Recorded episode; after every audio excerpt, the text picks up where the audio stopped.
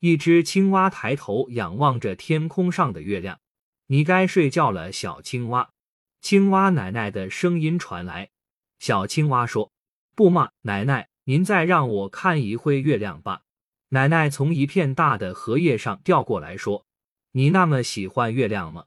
小青蛙说：“我喜欢月亮上的那只兔子，我想跟它做朋友。”青蛙奶奶笑着说：“那么你去找熊博士吧，他的太空飞船或许能把你带到月亮上去。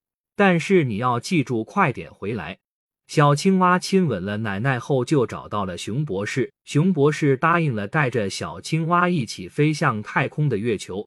很快，熊博士的飞船就抵达了太空，降落在了月亮上。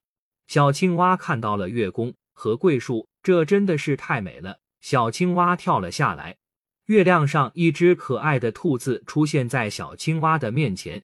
小青蛙大声地说：“你就是那只月兔。”玉兔看了看小青蛙，说：“是的。”小青蛙说：“你愿意和我做朋友吗？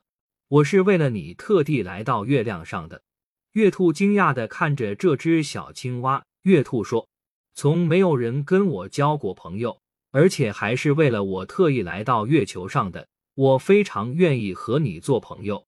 小青蛙高兴地牵着月兔的手，月兔领着小青蛙参观了自己的家。还没等小青蛙尽兴，熊博士就提醒小青蛙该回家了。